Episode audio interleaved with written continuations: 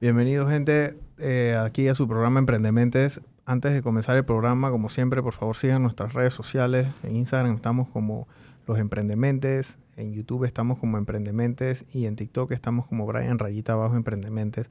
Si es primera vez que nos están viendo, por favor suscríbanse a nuestro canal. El link está en la biografía, en nuestra página web, de nuestras redes sociales.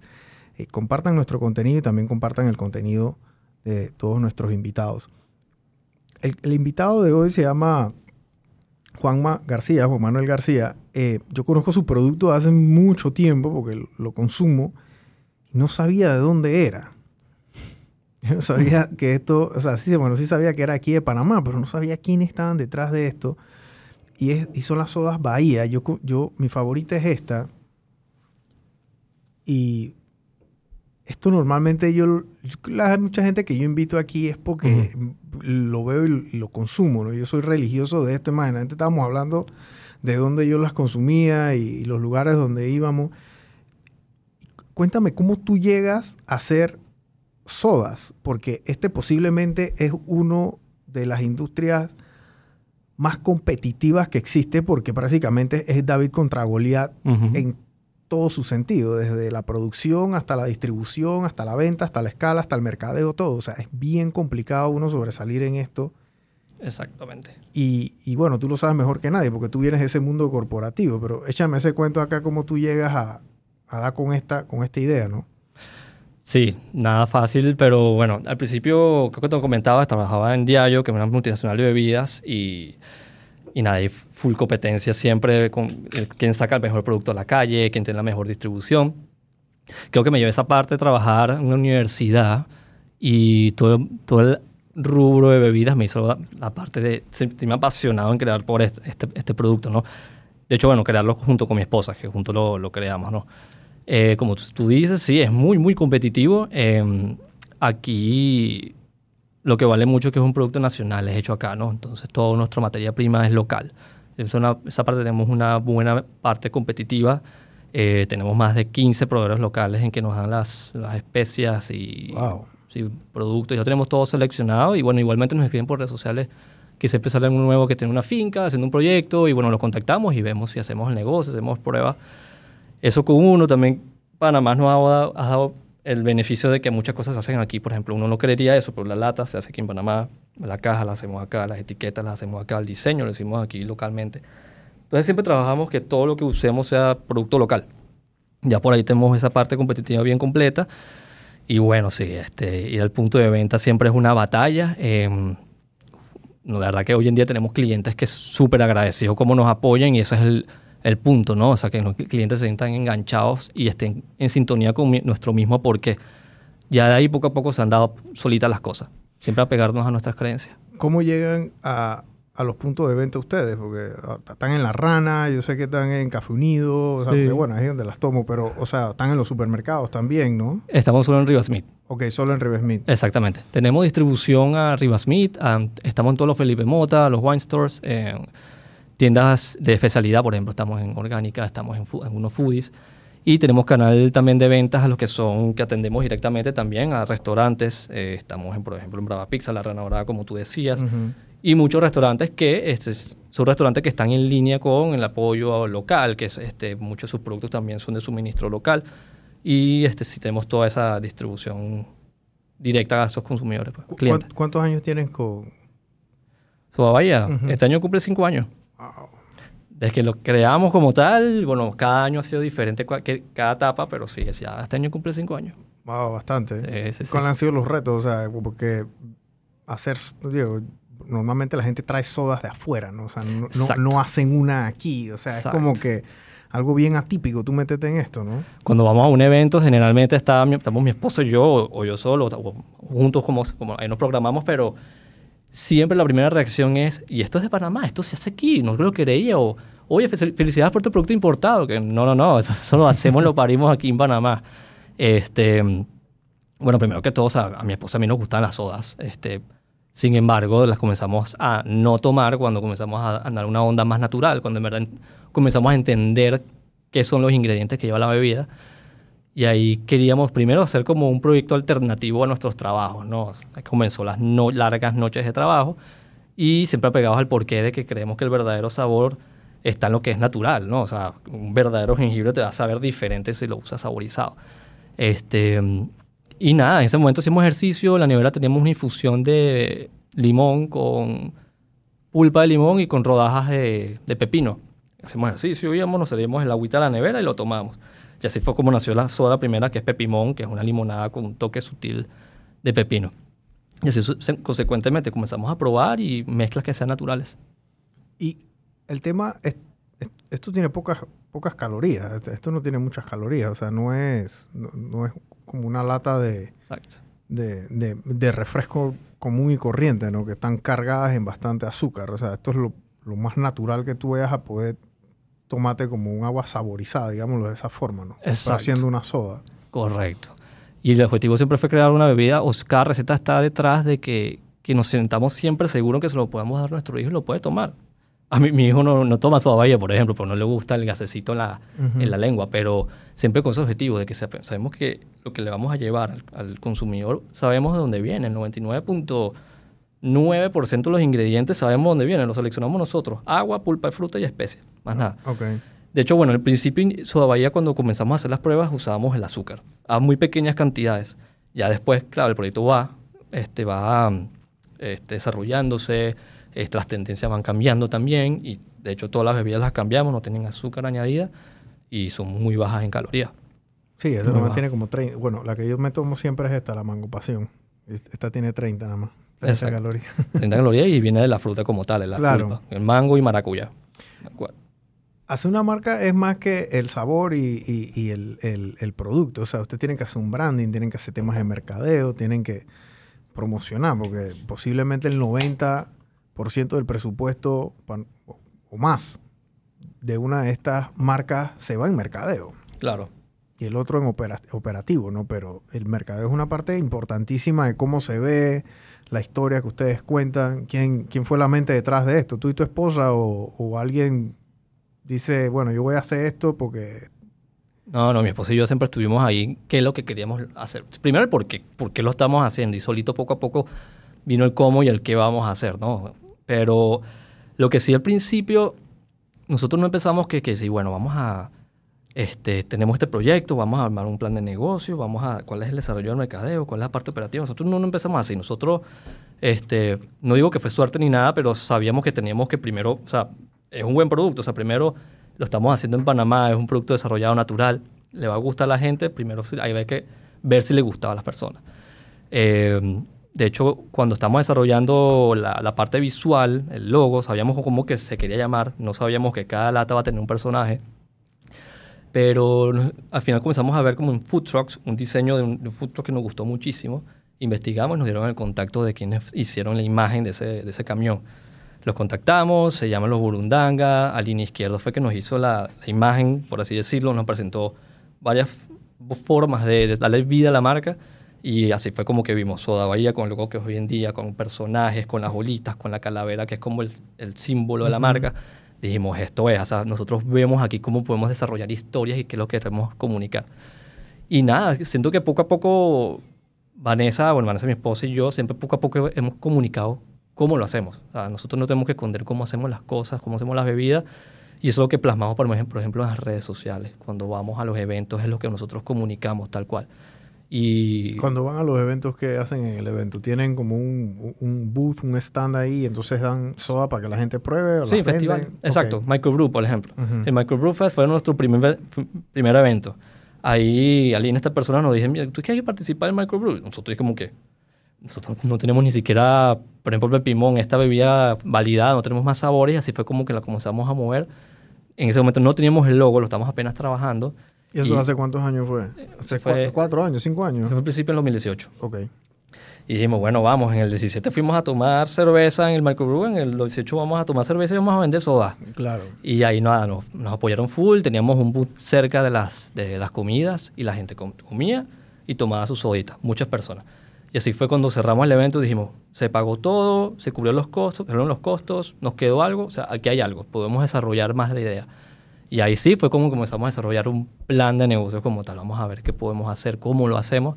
Y así se desarrolló poco a poco las cosas. ¿Y, a dónde comenzaron a embotellar? ¿Siempre con la, con la rana desde el día uno o fueron, o, o, mandaron a hacer como un test run en otro lado, las mandaron? ¿Cómo, cómo funciona ese proceso No, claro. de desarrollo? Nosotros solitos, en el 2018 fue puro evento ir a festivales. Y ahí comenzamos a validar las recetas que tenemos que cambiar, que tenemos que aumentar, este, si tenemos que cambiar algún sabor. En el 19 fue el, el año con que te diría yo que comenzó más a aterrizar la idea en, en llevarla no a un festival, sino más a punto de venta, ¿no? Pero ya esa, esa parte de embotellado, nos, me quedó la parte de diario de cómo hacer el proceso, cómo mejorar. Este, también estudié ingeniería de producción, eso me dio las bases para desarrollar el producto. Y nada, embotea- emboteamos productos, el producto en un pequeño laboratorio que tenemos de hecho hoy en día. Hoy en día es un laboratorio donde hacemos las pruebas de bebidas y ahí embotellamos poquita producción, era muy poquito lo que hacemos. Y teníamos un par de clientes. Este, fue en el 2019 que, dije, que estaba con mi esposa y dijimos, bueno, ya no puedo seguir haciendo esto en las noches, los fines de semana necesito, ya el proyecto como que está demandando energía, si lo vamos a desarrollar o si no lo dejamos aquí, no. Me dedico a la parte corporativa. Y ahí fue como que, bueno, decidí emprender, de- o sea, totalmente dedicarme a su bahía. ¿Y renunciaste? Renuncié, me fui. Me saben, lancé al agua, como dicen. Claro. Eh, con miedo, pero también con muchísima emoción. ¿Y ya te estaba facturando algo esto o era...? Sí, esto ya facturaba, igual en los festivales facturaba algo. Claro. Pero muy o sea, te facturaba para poder seguir. O sea, digo, obviamente no, no iba a facturar, no te iba a dar el salario que tú estabas ganando Claro. en diario, pero por lo menos te daba para Pa' pagar el quito. pagar el súper y la gasolina, digámoslo de esa forma. No, sí, total, y cubrir los costos del producto. Claro, Uno, a veces ok. uno dice, no, me están ingresando y claro que así como te ingresa te lo van en gasto, pero los costos dónde quedan, ¿no? Siempre uno tiene que tener la parte del costo cubierto. Ujú. Pero sí, para nada no iba a darme el ingreso que me da mi salario, nunca. Pero en ese momento sí ya el, el proyecto me estaba, nos estaba demandando, necesitaba una persona, en ese caso yo iba a estar yo dedicada, Vanessa se dedicó más al mundo corporativo, sigue trabajando hoy en día. Y nada, apostamos full, al final del 2019 apostamos full a la empresa, este, adquirimos una, una van para la distribución, este, cambiamos ya, ahí como, como te mencionaba antes, comenzamos ya la, este, ya el contrato con, con el maquilado con la rana dorada, teníamos las latas listas, todo y pum, cayó la pandemia con todo invertido. Todos los permisos ¿Cuán- están caros. ¿Cuán- ¿Cuánto habían metido ahí en, en inventario y, y temas para comenzar la Bueno, producción? Considerando la van, que ya es el activo, bueno, considerando la van, la compra, materia prima, toda la parte de equipos, ya casi 20 mil dólares. Que, Ahí. que no podías poner a facturar porque entró la pandemia. Exacto. Entonces, justo cuando nosotros metimos los papeles ya febrero, fue como el final de febrero, y los permisos salieron fue en septiembre, agosto, septiembre fue, Del y- 2020. del 2020. Se estancó, o sea, al final no podían hacer nada, obviamente la pandemia era Sí, la sí, prioridad sí. para el Ministerio de Salud, y eso fue horrible. me, da, me da así como que fisquiña recordar esos momentos, ¿no? Pero nada, sobrevivimos en el sentido de que con lo mínimo este, no podíamos facturar en ese momento porque estaban tramitando los permisos ya para el cambio de todo lo que estamos haciendo. Ujú. Y nada, apenas tenemos esos permisos, al día siguiente ya estamos en producción para sacar las primeras unidades y Mango Pasión fue la primera que sacamos. Y así fue de una, salió de una a producir, Wow. sin perder tiempo. ¿Tu, ¿Tu hijo cuántos años tiene? Cuatro. ¿Y tienes que uno o dos? No uno, Uno. sí, el otro Bahía. Ok. O sea, que él nació básicamente un año antes de pandemia, entonces. Él sí nació en el 2019. Ajá, exactamente, correcto. En el 2019, que fue el año que teníamos el, en bebé y aparte que decidí. Decidiste emprender. Exactamente, exactamente. Capaz fue el motor que me, me dio a mí para impulsar más todavía la, la marca. Claro. Pero muchos dicen que viene con un bebé, viene con el, con el pan Con debajo el del a- brazo. Con el pan abajo del brazo, Entonces, así mismo. Para mí que el pan es el motor que, que es el que te impulsa a trabajar, pues. Claro. Pero sí, fue así, tal cual. Tú ahora tienes más puntos de distribución. Me dijiste que una de estas se ganó un premio. Sí. ¿Cómo se gana un premio? Hay, hay un concurso de, de sodas. No de soda, O- pero bebidas sin alcohol. Bebidas sin alcohol, ok. Exacto. Eh, eso nunca pensé que iba a suceder porque nosotros hacemos las bebidas. Nosotros producíamos, distribuíamos, nos enfocamos en Panamá. Hoy en día nos enfocamos en Panamá, o vaya es una marca local y la vamos a desarrollar local. Ese es nuestro sueño, que sea reconocido como la marca más divertida, este, que sea reconocido como una marca saludable y somos locales, hecho aquí, eso lo puede conseguir acá y en- con ingredientes de un chinito hacemos las bebidas. Este, entonces decimos, o sea, esta que es una piña colada sin, sin ron, cuando la probamos y la, la hicimos la primera vez, el primer lote en un, en un mes se vendió, dijimos, o sea, esta bebida es muy buena, Eh, te- tengo contactos también de otras bebidas como parecidos a así sin alcohol, desarrolladas en, en otros países. Y estamos hablando me dice, ¿por qué no mandas a competir unas de tus bebidas a, a Londres? Que se viene una competencia de, que se llama International Wine and Spirits Competition. Y dije, pero bueno, ahí, ahí además se compiten vinos y, y cervezas, bueno, vinos espirituosos, ginebras. No, pero abrieron una categoría que es sin alcohol, que evalúan bebidas sin alcohol, eh, sin gasificar y, y, y gasificadas. Nosotros, ¿qué?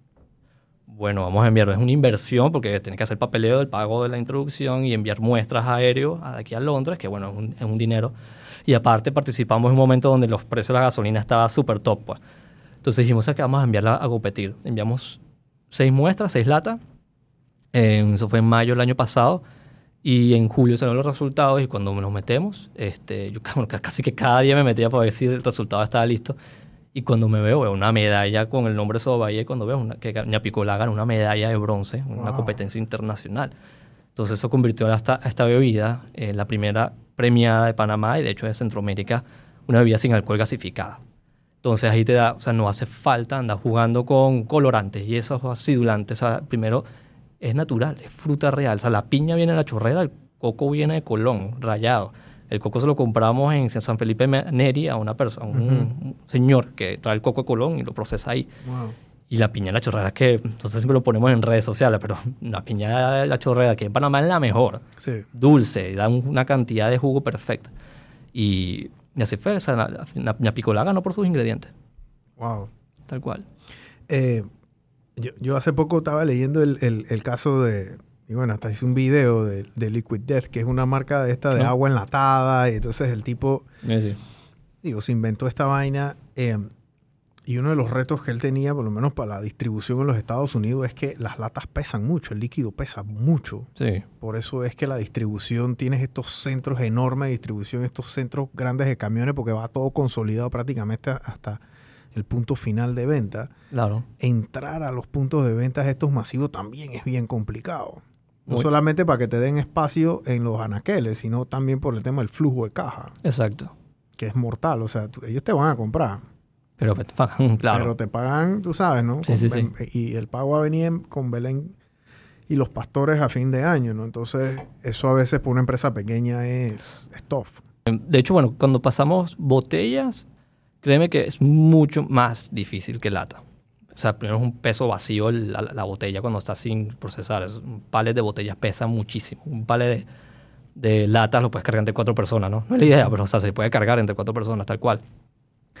Eh, la distribución de latas, bueno, nosotros distribuimos también como viene el empaque. Nosotros distribuimos en cajas de 12 unidades. Eso le hace fácil a la persona que nos está comprando, el cliente, en adquirir soda bahía, pero son solo 12 latas, el costo va a ser bajo para él poder venderlo, en lugar que si lo vendemos de 24 o 36 unidades, donde el costo para la persona va a ser mayor. Claro. O sea, y el precio de introducción va a ser más fácil para el cliente, ¿no? Solo para que pruebe cómo, ver, cómo se vende. En lo súper, total, es muy... Es, es complicado entrar. Este, hay, hay cadenas que apoyan más lo local que otras y eso da también la facilidad, ¿no? Independiente de cuál sea, vas a tener el periodo de prueba de los tres meses, que si el producto no rota, sencillamente, chavo, no... no Ven a buscar tu vaina. Exacto, tal cual. Y ya, no vuelvas a entrar. Entonces, tú, o sea, no- qué bueno que nos- la, parte de consumidores que tenemos, la base, sí se movió el producto, en este caso en el Rivas Smith. Y desde que llevamos el Rivas Smith desde el 2000, ve- inicio de enero de 2021, ya, ya, cum- ya vamos a dos años con- en relación y, y el producto va bien. O sea, se mueve, lo- te, te- te- siguen, te siguen pidiendo. Exactamente. O sea, y la distribución de ustedes, entonces están tratando de enfocar un poquito más entonces en el tema de los restaurantes, ¿no? Sí, igual vamos a estar aplicando a nuevas cadenas para in- ingresar a Bahía. Nosotros no, desde el día uno, desde día uno, bueno, cuando estamos en botellas, después pasamos, bueno, más que todo en lata, que fue como que ya la apuesta, como tal, como te mencionaba, nunca fue de que vamos allá, vamos a distribuir a todos lados, vamos a meterlo aquí, en este chinito, en esta esquina, porque no va a suceder, no se va a mover y, vamos a- y la marca iba a agarrar mala fama de las soditas que no se mueven o la soda esa que no se vende. Lo que hicimos prim- primero fue enfocarnos en, primero por zonas, también por puntos de venta que sabemos que están relacionados con el porqué de la marca y así es poco a poco como ha crecido, solita. Eh, y así fue como nos metimos, por ejemplo, en Riva Smith, primero que todo, y en otros canales. Y bueno, ya en este momento ya estamos comenzando a ampliar aún más. Y restaurantes total. Restaurantes, de hecho, nos llegan solos por redes sociales que nos escriben. De hecho, como nos, tú nos escribiste tal cual, así mismo lo atendemos mi esposo y yo. Y, y también vamos a la calle, me la paso en la calle a buscando proveedores, clientes. Cuando veo un restaurante lo anoto, después le, le pago una visita, lo de, visi- eh, de tomar su bahía y así vamos empezando poco a poco. ¿Quién fue el primer restaurante que te abrió la puerta? Brava Pizza. Brava Pizza. Brava Pizza y hoy en día todavía son de mis los clientes de nosotros más top, top. Que este, Iván- eh, ahí está Iván Curani, ¿verdad? Sí, sí, sí, Iván, tal cual. Iván, todos ellos. Y, la, ay, y Martín. Ma- señor Martín también. Sí. Yo los conocí a ellos en el banco. Son lo máximo. Lo máximo. Desde- y ellos los conocimos con el Microbrew del 2018, el primer evento donde nos Sí. fuimos. Mi esposo lo atendió y nos, me acuerdo, nos dieron la tarjetita y todo. Sí. Y nos dijeron, llámanos cuando ya tengan el producto listo. Martín Cortés es, es el apellido Sí, de él. Martín ¿no? Y el papá también. Papá se me olvidó el nombre. Tremenda persona. Te, mira, te miraba está acordando exacto. Tremenda persona. Así que siempre hablo con él. Sí, lo sé, Sí. corta después. Y mm, cuando cuando tengas el producto listo, nos llamas. Ujú. Y lo metemos. Y así fue. Lo llamamos, mira, estamos listos, tenemos tales sabores. Me manda tantas cajas acá a su sucursal. Fue como que, wow. nos- primero se acordaron de nosotros, uno de nosotros que somos más minúsculos. Y así fue como te cuento. Claro. Y el segundo fue la rana dorada, que también hoy en día hasta nos prestan el servicio de maquilado. Sí, la tú me contaste, la, la la maquila.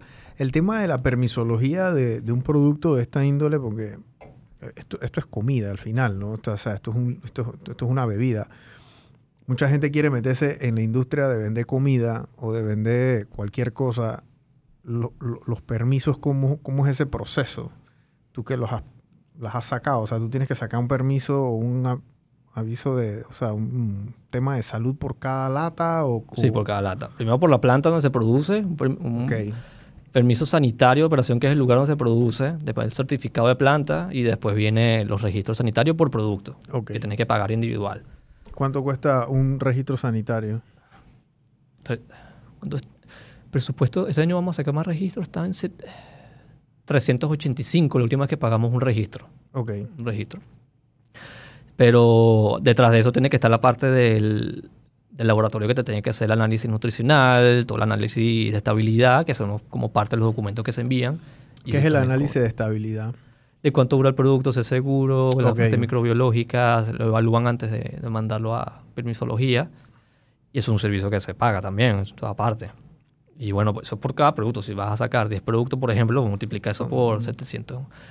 Y si lo quieres meter en una cadena, también cobra.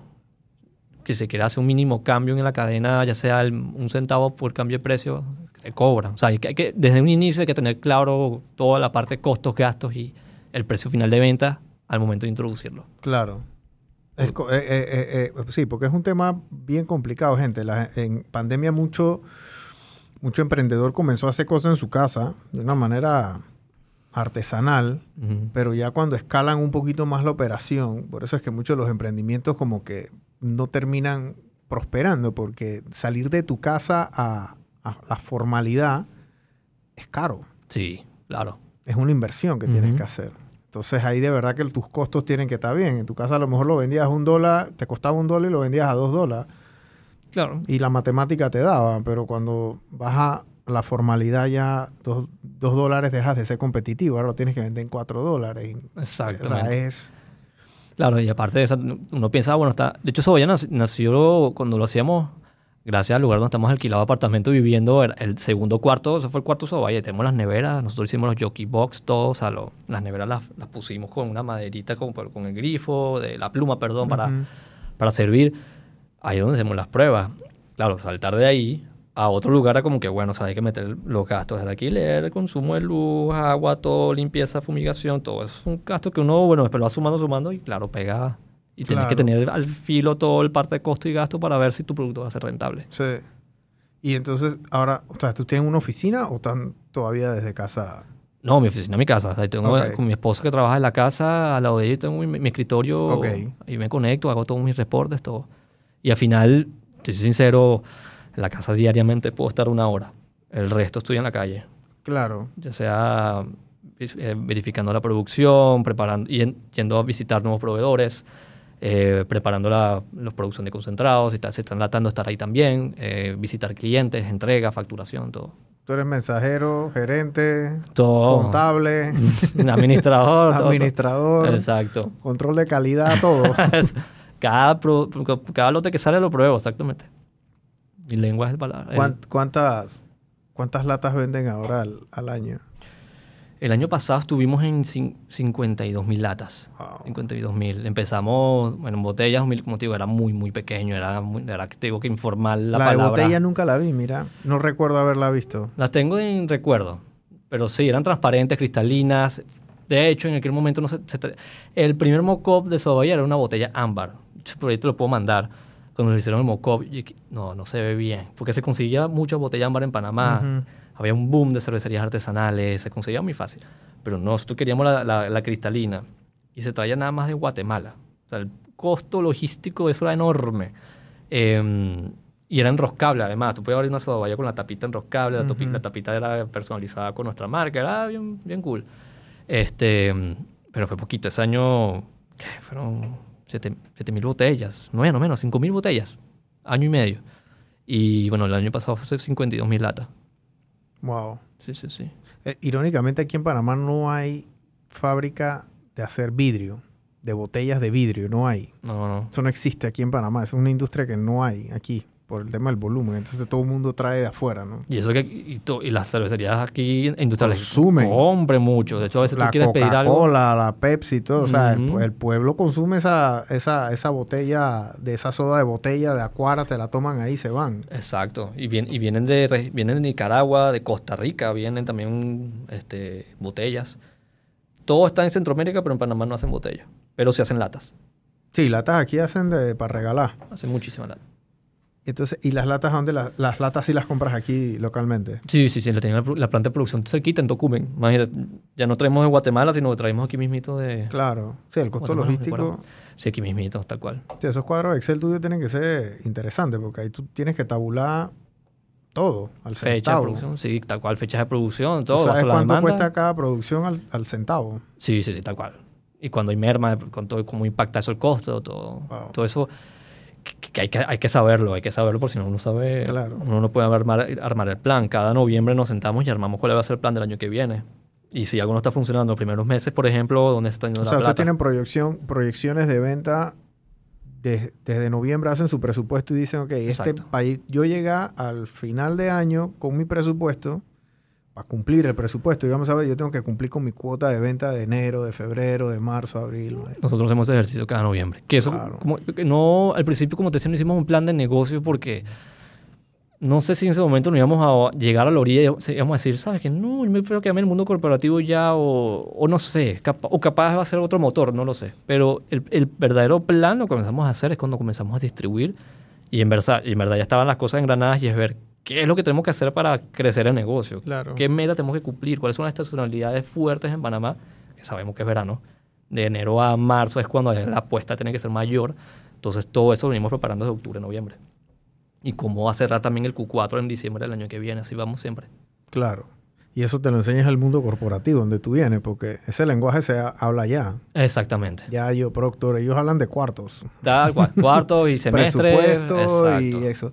A lo que nos están escuchando, el tema del presupuesto de una empresa, que es algo que el emprendedor pues generalmente no va a, no hace al principio, porque no tiene de qué, cómo presupuestar, no tiene un, un benchmark para compararse. Sí. Entonces, como funcionan estas grandes corporaciones es que ellos dicen, mira, el presupuesto para el otro año es de 100 mil dólares, de los cuales yo voy a colocar 20 mil dólares en venta, 20 mil dólares en mercadeo, 20 mil dólares en administración, 20 mil dólares en una inversión de una planta nueva y otros 20 mil dólares en misceláneo. Pero cada departamento tiene que cumplir con su presupuesto. Contrataciones, inversiones y ventas, por lo general es el departamento que más le exigen porque ellos son los que tienen que llegar a cumplir ese presupuesto para que la plata entre. Ya después viene finanzas, cobros que Claro. comienzan a cobrar ahí, eh, págame, para no tener que pedirle plata al banco a tapar el hueco de las cuentas por cobrar, ¿no? Y más o menos así funciona la estructura y el engranaje financiero de una empresa que generalmente un emprendedor no ve sus primeros años. Tú viniendo de esa escuela, aplicas ese librito Claro. en tu día a día, Exacto. porque es mecánica para ti. Claro, y eso permite, por ejemplo, al año que viene nombramos los presupuestos. Entonces, esos presupuestos, entonces, ajá, vamos a sacar una nueva categoría, un nuevo sabor, qué sé yo. ¿Cuánto va a ser el presupuesto para hacer eso? Uno tiene que meter, bueno, como hablamos, los registros sanitarios, el material de desarrollo, el material de desarrollo de etiquetas, por ejemplo, si un nuevo diseño, eso cuesta dinero, hay que meterlo en presupuesto. Eso va a venir de, de una inversión que vamos a hacer o solito mes a mes la utilidad que da lo vamos a pagar, por ejemplo. Este, todo eso lo vamos viendo, qué mes lo vamos a sacar. El año pasado nos pegó muy, fuerte la parte de las protestas en julio. Fue foso, foso, julio, agosto fue, bueno, agosto comenzó a recuperar, pero eso fue mal, como fue. Ahí donde tuvimos que tirar fue en la parte de, retención de costos y gastos para no, no este, no queda en déficit. Sí, exacto, y salvaguardar un poco más como queríamos cerrar el año pasado en, en cuanto a nuestras expectativas. Y así es como podemos manejar. Las ventas cayeron, pero eso es como manejamos los costos y los gastos. Claro. Y eso es conociendo los productos, las, las fórmulas, todo. Eso funciona, gente, para que cuando venga Amazon a comprarte la empresa por 3 mil millones de dólares, ya tú tienes tus cifras claras. Claro. Es así, ¿no? Sí. Porque estas empresas gigantes es lo que hacen. Agarran y dicen, oye, me gusta tu marca, Juanma. No, sí, mira, no, que no está a venta. No, sí, mira, un cheque de tanto, cógela. Porque así funciona. Pero tú no puedes llegar a esos puntos si no tienes un orden. Claro. Y es la, es la, es la realidad. El orden de contable y financiero en una empresa, un emprendimiento, por más pequeño que sea, es vital. Porque tú sabes, mira, tú mismo me dijiste, el año pasado yo tuve un mes malo, pero fue producto de esto, esto y esto. Y, y, y, pude tomar los correctivos para eso. Porque en la producción todos los centavos cuentan. Más si es de volumen. Sí. son unidaditas a cada unidad. Esto tiene un costo, costo, costo. Eso, esto, junto tiene un costo diferente. O sea, Cada etiqueta, ya tú sabes que si, si, hay una de estas que no se vende más que la otra, entonces el, que te imprime la etiqueta va a decir, ay, brother, yo no te puedo imprimir de una a una y de la otra un millón. Los mínimos un dolor de cabeza, claro. Hermano, o sea, tú me pides de mil y es un mil de las cinco. Tal cual, la economía escala es vital también para, para, la parte de volumen. Así que me pides cinco mil, pero si una se te acaba, si me pides otras mil solo es otro precio. Ajá, exacto. Entonces, bueno, compro a 5 mil, le meto mil de esta para tener un inventario, pero gasto más o no sé, gasto mil más costo por eh, unidad. Entonces tienes que estar, o el, tema con los insumos también, tus insumos son bien naturales, así que hey, la piña es mejor comprarla ahora, yo la proceso y la tengo ahí, es más barata, no la voy a comprar en época de zafra cuando me están todos los europeos y los gringos están comprando piña a dos manos, me va a salir el insumo más más caro. Es mejor comprarlo ahora que me sale más barato, pero tengo que meter cash ya, es una inversión, etc. O sea, es eso lo que ese juego, ese juego de producción es un arte, se vuelve un arte después del tiempo, pero eso te lo da el tiempo. Claro. el primer año no tenías el skill que tienes no, no, ahora, no, ni para nada, exacto, no, no, no, que va. Y en 10 años vas a tener otros superpoderes que no has desbloqueado. Exacto. Sí, la, calle es la mejor universidad en el sentido de, aprender y también ya uno también va agarrando toda esa base de datos de proveedores, cómo hablarles, cómo comprarles y cómo llegar a, negociar, ¿no? Tal cual. Pero todo lo que tú dices es el día a día de nosotros. Sí, es que ese es el día de, la producción. Sí, sí tal cual. es, la producción es, es algo es una industria que aquí en Panamá no, no, la tenemos tan desarrollada, porque aquí no, no, tenemos tantas industrias. Eh, yo en el banco manejé un par, así que yo conozco bien el asunto. Por lo general aquí lo que hay es importación y exportación. Pues, o sea, yo importo materia afuera y nada más me dedico a comercializar, mercadeo, venta, posicionamiento, cobro, etc. Exacto. Pero la parte de la producción, digamos que es la mitad, que esa mitad nosotros no la hacemos aquí. Pero las empresas que la hacen es extremadamente retador, porque compiten también con la gente que no produce aquí. Y es un mundo muy bonito. A mí me apasiona eso. Y cada vez que una persona me dice, no, yo tengo un proyecto estoy produciendo localmente, o conozco algo, a mí me encanta saber cómo lo hace. A veces un festival, agarro un momento, voy por ahí este, y voy viendo qué marcas nuevas hay en los festivales que estén haciendo producción nacional, porque eso es bonito y no es... Ah, uno sabe lo arriesgado que es. Y tú sabes que no es fácil. Y no es fácil, exacto, porque como dice con la parte de importación, tú vas a un supermercado, ves el anaquel, verás las marcas locales, las artesanales, las de pequeños negocios, pero tú ves un bunch de productos importados que son marcas muy grandes y poderosas. Entonces tú ves, wow, veo mi marca ahí pequeñita creciendo al lado de una marca tremenda reconocida, por ejemplo, que viene de, Estados Unidos.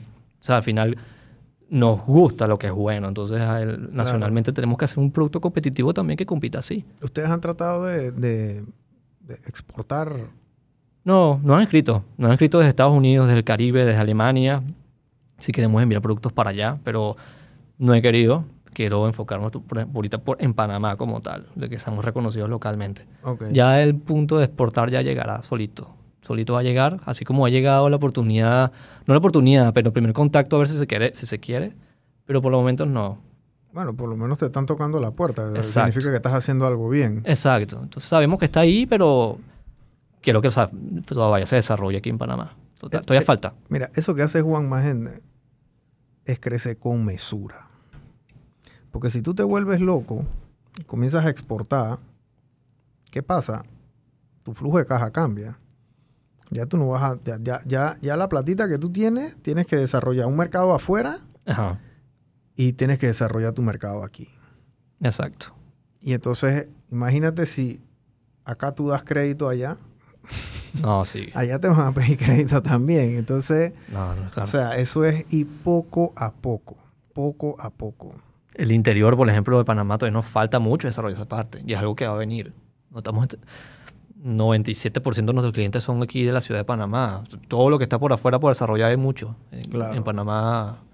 Sí, Eso- tienes todos los viene. hoteles, tienes Exacto. toda esta- todas estas áreas de playas, por ejemplo, que consumen tu producto, que lo consumen acá en Panamá, tienen su casa de playa, allá también lo van a poder consumir. Claro, eso es lo que queremos. Eh, por ejemplo, ahorita que vino la temporada de bastantes turistas a- aquí en, a partir de enero del verano, en el casco antiguo, los clientes que tenemos ahí, fue como que una diferencia notable del año pasado a ahorita cómo se activó la parte de turismo del casco y cómo todos comenzaban a, a ocupar Soda Bahía. Que eso es un punto también, de que mientras más turistas haya, también bebidas naturales hechas en Panamá local, la van a pedir seguro. Sí, porque van a querer probarla. Exacto, y se las llevan a sus casas también. Van a querer probarla. Yo me acuerdo cuando la vi en Café Unido, hace poco tiempo, la vi y me, me dio curiosidad por probarla y agarré esta de primero, después las probé todas y bueno, soy fiel a esta, pero eh, yo no sabía que era de aquí de Panamá. Yo le pregunté a la, a la muchacha, y que no, no, no, eso es de aquí, eso es de aquí. Ah, qué bien. Eso es de unos muchachos, dice. Ah, qué, bien- qué bien que... Entonces, sí, ¿no? Y, bueno, me imagino que de ahí de- a lo mejor te vieron o algo, Sí. pero sí se acordaron y yo creo que tú, tú eres la única marca de soda. De bebida así gasificada, natural, con producto nacional, sí. sí. em, hecho aquí en Panamá. Hay, hay, puedes decir que hay productos que vienen de afuera, por ejemplo, Nasa Pellegrino viene de Italia, es bueno, hecho con sí, concentrados, sí, pero es- no sí, de pulpa Eso, sí, eso es. y azúcar. Sí, eso no es. sí, eso no es una marca nacional, digamos, No, de esa no. forma. ¿no? Exacto. Pero así como tal, somos ahorita los que estamos navegando esa parte de dándonos golpes por todos lados. Claro. Y así es, así como vamos aprendiendo, pues. Pero vamos abriendo camino. Este mercado a nivel mundial está creciendo. O sea, esto es, yo he visto que esto es una tendencia ya que la gente está adoptándolo como una alternativa, porque Exacto. obviamente ese sabor a gas, ese, ese saborcito es bueno, o sea, refresca. Eh, pero obviamente no tenemos esas alternativas healthy, digámoslo de esa forma, ¿no? Claro, Porque sí. la industria masiva no, a veces no lo permite. lo opaca. Pero sí, en, en mercados más grandes desarrollados sí se consiguen marcas que usan productos naturales o reales para hacer bebidas. Eh, que de hecho es por ello que este sector de la competencia, en- como te comentaba en Londres, abrió esta categoría sin alcohol, eh, donde bebidas que son naturales son mejores, las, son más premiadas, tienen más chance de ganar. Y, y sí, en esos mercados hay mucho más, como, so- no como Sobaya, pero sí productos que sean naturales tal cual. Y creo que es algo que globalmente pasa porque nos hacemos más conscientes, ¿no? Este, revisamos más las etiquetas. El consumidor de Sobaya es una persona que ¿sabes? te va a leer la etiqueta. Esto tiene, por ejemplo, piña, tiene coco, o sea, lo voy a consumir, es algo que yo busco. Pues entonces, globalmente es algo, una tendencia también buscar cosas que sepas de dónde viene. Es un usuario más, más, más preocupado y educado también. Exacto. O exacto. consciente, digámoslo de esa forma. Correcto, es consciente. Ustedes, este año, ¿cómo quieren, quieren terminar explorando un poco más el interior o quieren tratar de solidificarse aquí en, en la ciudad? Por el momento, este año en la ciudad, todavía, por ejemplo, hay cadenas de supermercados, tenemos que, debemos todavía en- entrar y queremos, mucha gente también nos los pide, por fácil acceso. Em, yo creo que el año 2024 va a ser un área... ¿Y qué un- les hace falta ahí en los supermercados? Ya aplicar. Ah, ok. A eso aplicar ya, porque hemos estado esperando ya de tener una base de, de conocer bien cómo están moviendo los productos, entender bien la parte de los, de los supermercados, de que nuestra demanda creciera. El año pasado yo tenía un poquito de incertidumbre en la parte de crecimiento, se dio como esperábamos y ya este momento que ya lo vamos a concretar. Eso va a suceder. Claro. Y, pero básicamente va a ser la ciudad de Panamá como tal enfocarnos este año.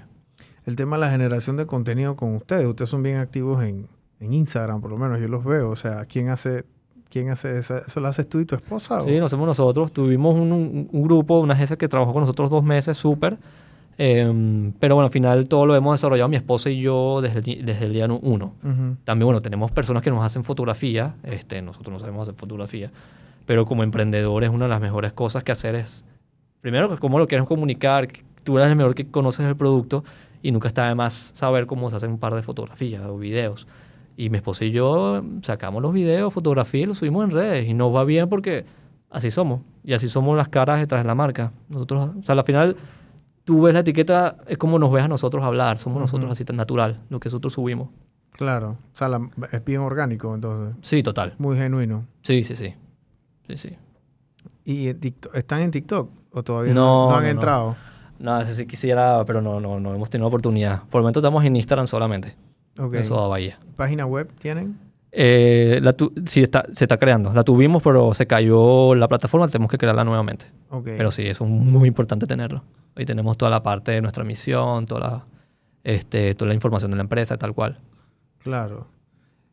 Ey, Juanma, la verdad es que gracias por haber, gracias por haber venido y contarnos esta historia de, de la industria de la producción donde estás, porque es extremadamente difícil.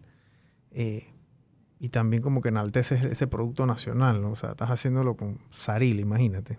Ah, sí, sí, Sari. Y muy bonita porque eso apoyamos una Saril, fundación o sea, también. Saril es, es una fruta muy afroantillana, muy autóctona aquí de Panamá. Es de temporada también, no es, no es siempre. Exacto. pero es raro tú ver bebidas de saril. Exacto. Esto lo usan para mixología, eso no te lo pregunté. En, en algunos locales, por ejemplo en Pedro Mandinga usan gingurú, eh, no ginger ale, la usan para mezclar con su ron y sacan el Moscow Mule, que lo llaman Pedro Mule, si no me equivoco. Y uno de los tragos más vendidos, por ejemplo. O sea, va súper bien. Y eso Ujú. vaya en coctelería es estupendo. Ok, Es natural y, y sientes la fruta como tal. Mango pasión con, con ron es exquisito. oh wow, Eh, voy a tener que probarla. o pepimón con ginebra también queda muy bien. Ok, o sea, así que lo usan bastante para trago. Esto sirve como un buen mezclador, entonces. Sí, total. Un mezclador sano. Sí, sí. No, le- no hace falta que le tengas que agregar un azúcar o un sirope. no tienen que mezclar con agua y limón, como mucha gente hace ahí para cuidarse las calorías. Y ya tenés el gas. Exacto. Claro. Hermano, gracias por haber venido y, y- y darnos a conocer un poquito de, o darnos a conocer bastante de tu negocio, de esa aventura de cómo renunciaste a, a tu 8 a 5, digámoslo de esa forma, y, y te arriesgaste con un niño de un año, literalmente, porque renunciaste ya con, con el baby ya, Sí. ya, ya, ya caminando casi. No, todavía está gateando. sea, todo- todo- Bueno, estaba gateando, cuando- imagínate. Sí, sí, sí, fue- Está sí, tough. Eso es, eso es tough, pero... Y ahí uno echa para adelante, es tira puñete, ¿no? Exacto. Y también la gente que apoya, que te apoya lo- la base. Claro. Total. Sí, muchas veces digo, tú tienes tu familia y eso, pero también el, el- siempre digo que el negocio tiene que apoyarse a, a- a él mismo, en Sí. el sentido de que el producto tiene que ser bueno, el servicio Claro. tiene que ser bueno. Si un restaurante te llama y tú le dices que vas a ir a las 3 de la tarde, tú llegas a las 2 y media, 2 y 45 para atenderlo, le entregas el producto el día que es, te lo piden, la factura, etcétera. O sea, todo está en orden porque Exacto. a la hora de la hora por eso es que te vuelven a comprar, ¿no? Claro, exactamente. Y al final son los jefes, pues. Sí. No, al final uno tiene que responder a ellos, a los consumidores, a proveedores, todo. Claro, claro. Tal cual. Bueno, Juanma, gracias por haber venido. Sigan las redes sociales de, de Soda Bahía. Yo, eh, todas están buenas, yo las he probado todas. La favorita es la mía, la, la Mango Pasión, pero el resto todas me gustan también. A mi esposa también le gustan, ella también las compra. Súper. Sí, yo creo, yo creo que a ella le gusta es la piña colada, la ñapi. Ah, sí, sí estoy bien. casi seguro que es esa. Súper. Sí, estoy casi seguro que es esa. Bueno, ya se acabó el lote. Sí, sí, esa, sí, yo, yo le he probado esa también. Así que, este, gracias, hermano. Gracias, Brian, por la invitación.